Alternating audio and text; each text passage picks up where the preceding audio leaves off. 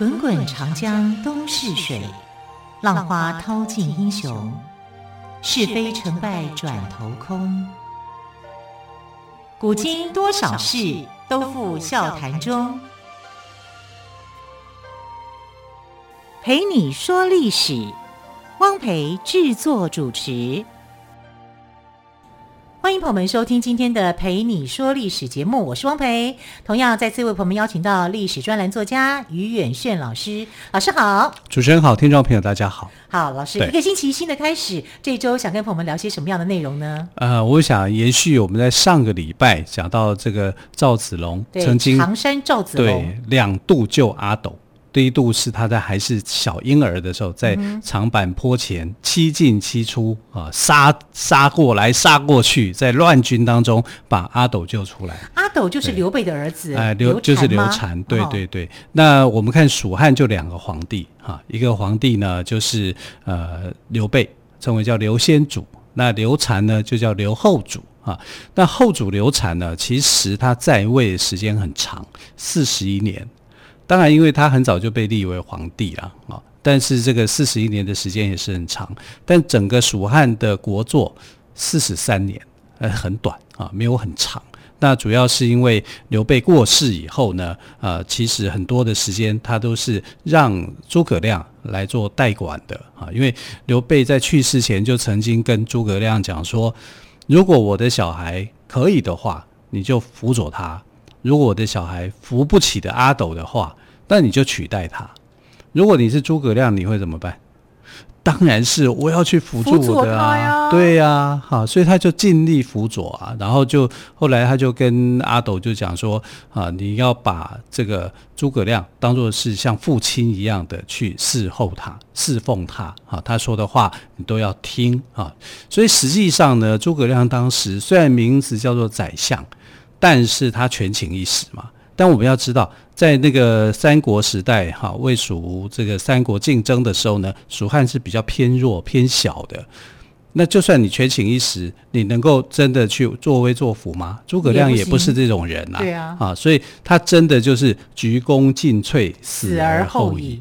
啊，这非常非常的可惜的啊，因为后来他就是在五丈原过世了，因为他打算要北伐啊，去跟这个司马懿啊去争啊，跟整个曹魏的情形去对抗，但他的对抗后来是失败的。那失败了以后呢，其实他过世了，过世很长的一段时间，这个呃，我们看到蜀汉的情势，刘后主刘禅。还有大概将近有三十年的时间，就是他失去诸葛亮之后，他还有三十年的这个时间啊，去治理这个四川。那你说，如果他是一个不好的君主的话，四川人早就反对了，因为四川等于是他被外来民族给外来政权所统治嘛，他的感受是这样啊。可是他能够治理好，就表示什么呀？表示刘后主这个人呢，非常的有慈心。慈悲心呐、所以在史书里面呢，对他的记载啊，其实是蛮正面的。我们来看，呃，刘备哈，这个诸葛亮啊，曾经赞美刘禅，就说他天资仁敏，优能下士。啊，当然这也可能是一句拍马屁的话。可是以诸葛亮的个性，他需要为这个刘后主去拍马屁吗？好像看起来是不用的。那刘禅当上皇帝之后啊，就整个大小事情都交给诸葛亮去管。所以呢，《三国志》的史官陈寿就说，刘禅是一个能够任用贤相的循礼之君，啊，遵循道理哈、是一个这样的君主。也就是说，虽然看起来好像我们有很多人批评刘禅，就说他好色啦，他怎么样怎么样了，但其实史书里面看法并不是这样，不是这这样的一个认为的。啊，虽然后来他有这个所谓的乐不思蜀，但也不是这种。啊，就是说，你感觉好像他就是扶不起的阿斗，可是我们在看《三国演义》或者《三国志》交叉来看的话，你会觉得刘后主不但是扶得起的阿斗，而且还是有大智慧的人。那为什么会有这样子的说法呢？像扶不起的阿斗啦，这样子的这个说法，会是从哪里来的？因为就是输掉啦，嗯、对不对？因为蜀汉就输啦，蜀汉输了被灭亡啦，所以。大家就是以成败论英雄，以结果论就对了。对，以结果论来论英雄。那可是如果换一个角度，如果今天你不投降啊，然后你抵抗，那四川的老百姓会怎么样？四川老百姓可能会很辛苦啊，因为当时他之所以会投降，是因为那个呃整个邓艾哈他们的一个作战的计划绕到了大后方去打这个四川，等于是本来你应该在前线作战的，他绕过前线打到他的这个核心，那核心他根本就没有武力啊，所以如果不投降，就是老百姓会被屠杀。那他不要让这个状况发生。所以他就选择投降。你说这是不是一个仁人之君所展现出来的一个气度？我觉得他是不忍心老百姓一直生活在战乱之中啊。是，所以呢，你看他的丞相，也就是这个呃诸葛亮去世以后，他就一直在想一个办法，什么办法呢？废掉丞相制度。那废相废掉丞相制度是为什么？因为他的丞相之前都一直在打仗。啊，就是为了要恢复师徒，然后又怎么样，就去争嘛，啊！但是他不要，他觉得我去做这些，让我把所有的东西都花在军费上面，我的老百姓的生活上面会过得辛苦，当然他自己也会过得辛苦，哈，就是整天呃神经兮兮的紧绷，非常的紧绷，他不喜欢这种感觉，哈，所以他把丞相给废了，但他废丞相不是说马上就废掉，而是这个诸葛亮去世了。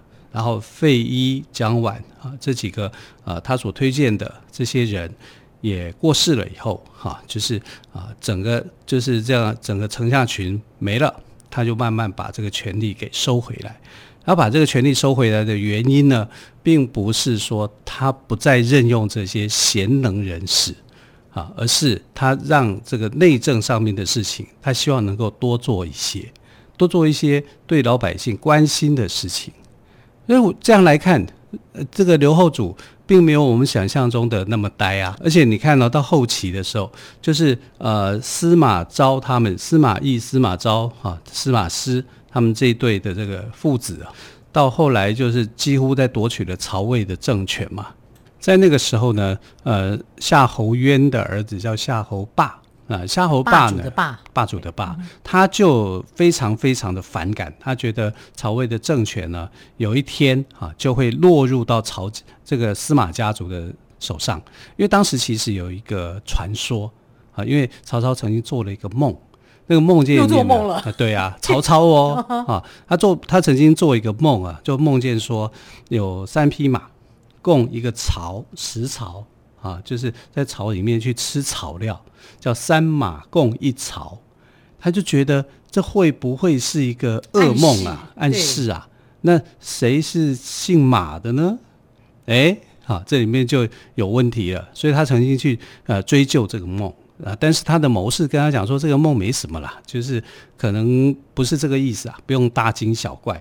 那后来我们在看这个曹操的梦的时候，所谓的三马共一草，那不就是指司马懿、司马师、司马昭，这他三个姓司马的共一个曹吗？啊，那个曹就是曹魏的曹，就是要去并吞他们家族了啊。所以那个时候，司马懿把最后的曹家的一股力量叫曹爽。啊，把曹爽给杀了以后，这个引起夏侯霸心里头的这个不满啊，所以他就抵抗。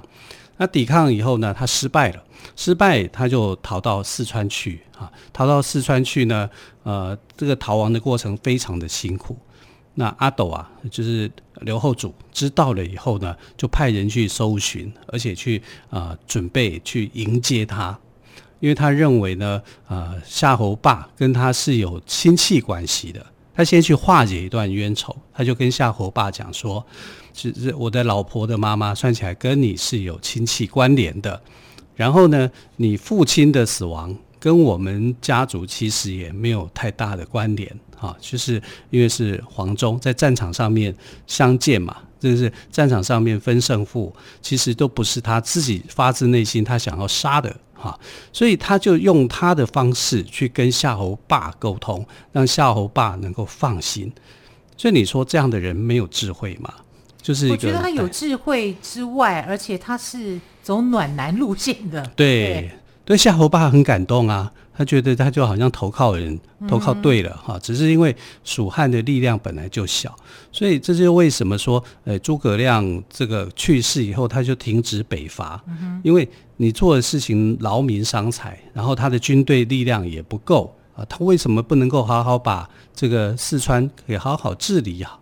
治理好，然后做好一些建设，这样也才能够让四川更强大嘛。啊，所以他的想法是这样，而且也可以让当地的民众哦，对，避免战乱了。对，有战乱的话，民众生活一定是苦的。但是战争是很难避免的啦，所以他后来有这个“乐不思蜀”的一个由来嘛。这我们等一下就来说。好，我们先休息一下，之后呢，稍后再请于远逊老师来告诉我们“乐不思蜀”这句话是从何而来的。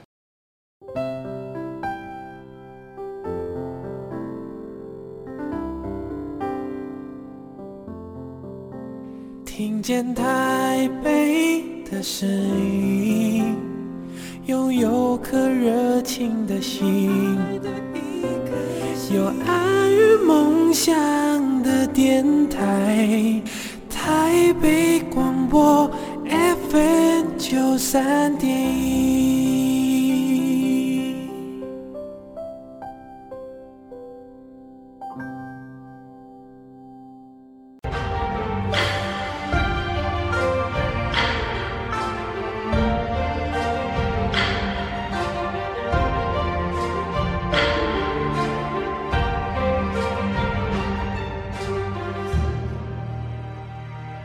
这里是台北广播电台陪你说历史节目，我们特别来宾于远逊老师今天谈到了刘禅哦，听老师讲才知道，原来刘禅是个暖男，但是又有人说他乐不思蜀，又说他是扶不起的阿斗，老师你怎么看呢？因为后世对刘禅的评价其实并不公平啊，最不公平的就是说他乐不思蜀好，乐不思蜀是一个什么样的行为呢？那其实是他的智慧。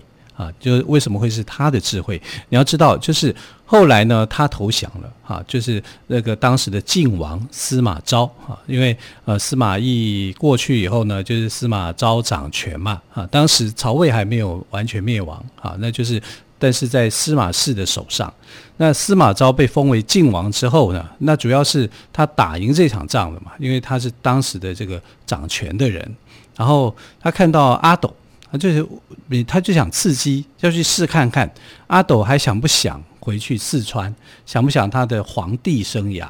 其实这些人哦，就是有心机的人都会去做这些试探的。那他在一个宴会的场合里面呢，因为当时这个阿斗投降，因为他主动投降的，那投降以后呢，他就被封为叫做安乐公。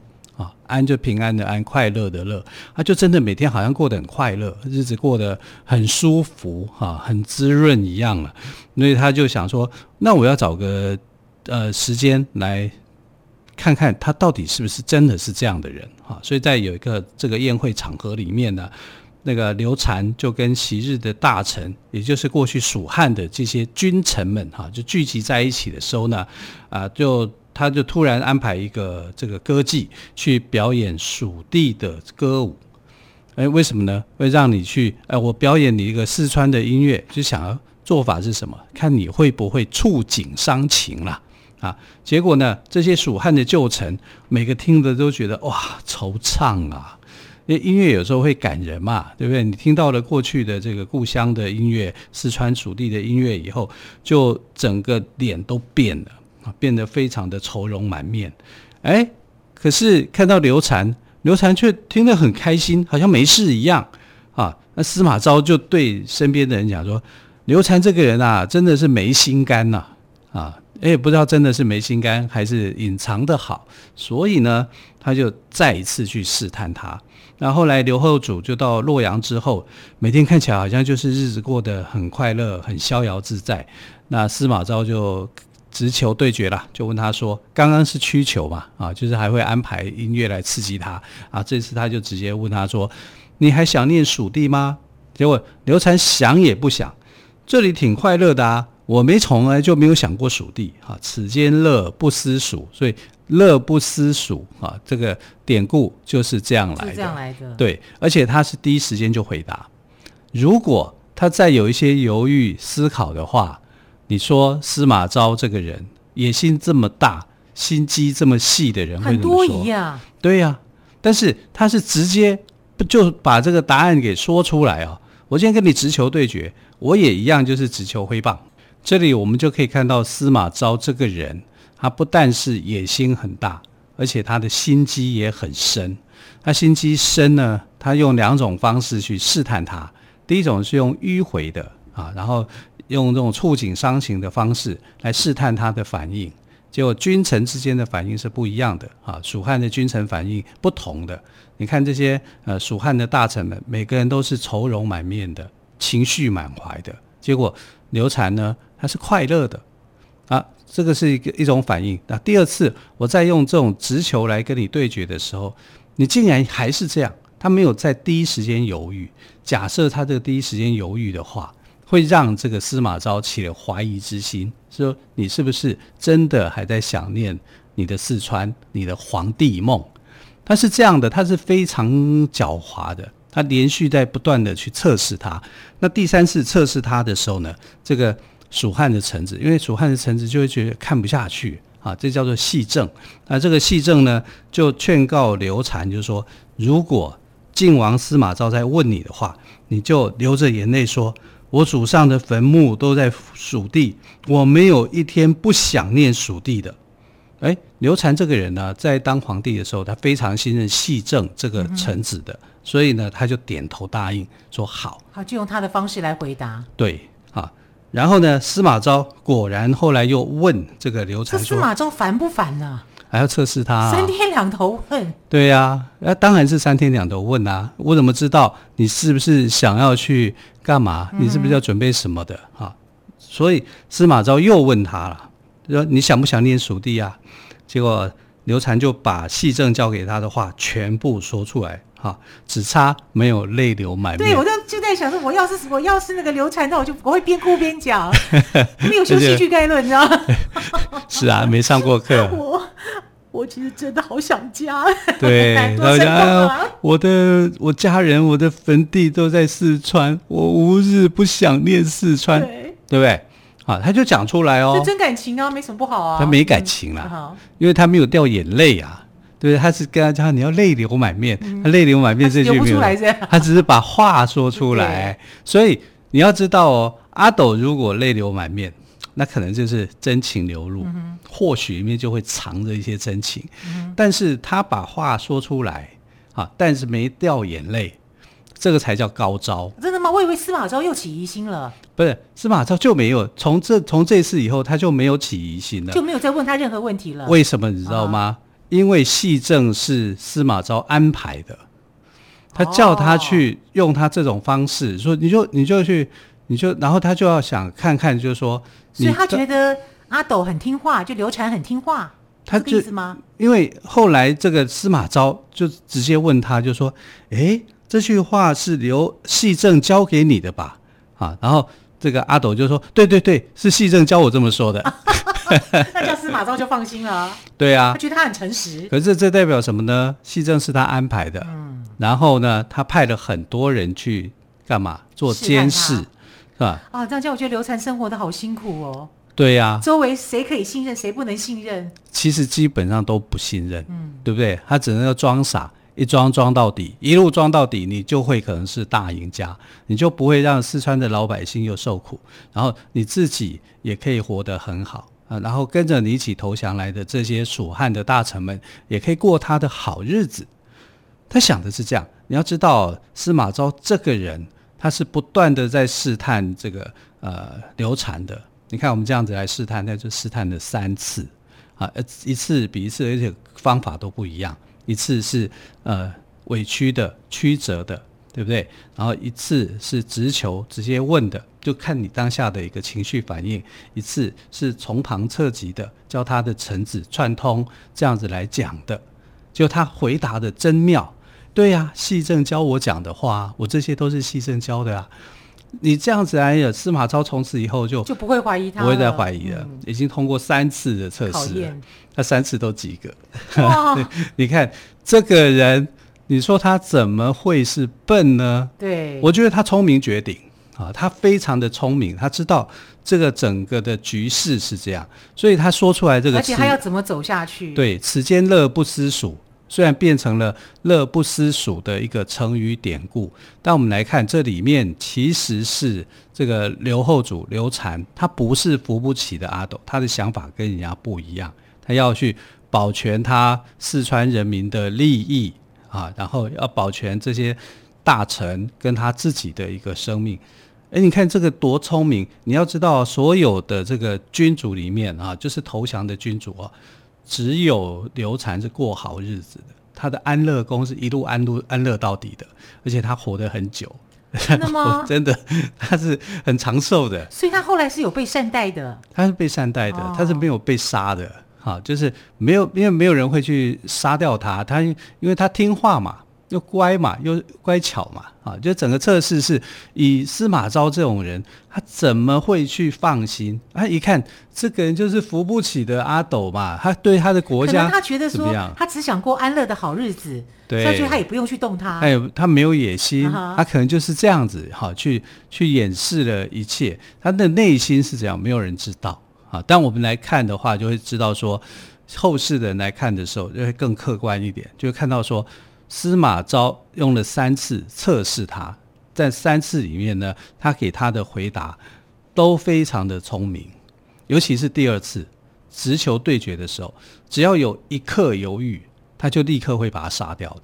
可是他是毫不犹豫说出“此间乐不思蜀”，啊，这让这个司马昭完全的放心了。那放心以后，他还有稍微有点不安的时候，他就找了这个戏正。去试探他，对，西正去试探他，因为他是他最信任的臣子，你要记住这个重点，他是最信任的臣子啊。所以最近其实臣子教他说话啊，他就这样说，但是他还更聪明的是，他没有泪流满面，不知道没有眼泪，这样才能够表示。完了，要是我的话，就当场被杀了，我 我可能会加点哭腔什么的。对，所以他的临场反应其实是快的。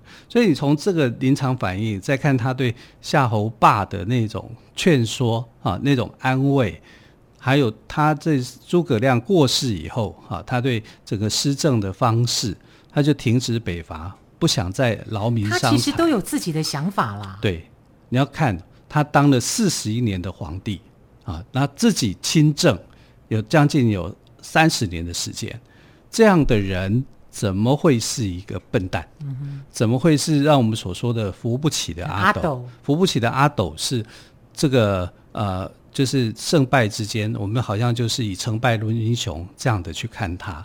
可是抛掉这些成见，从这些历史剥呃抽丝剥茧来看，我觉得他是一个有大智慧的人。嗯、好，今天非常谢谢岳远炫老师跟我们说刘禅的故事哦，让我们知道原来。刘禅其实是有智慧的。好，于老师，谢谢喽，谢谢，谢谢亲爱的朋友，我们就明天再会，拜拜。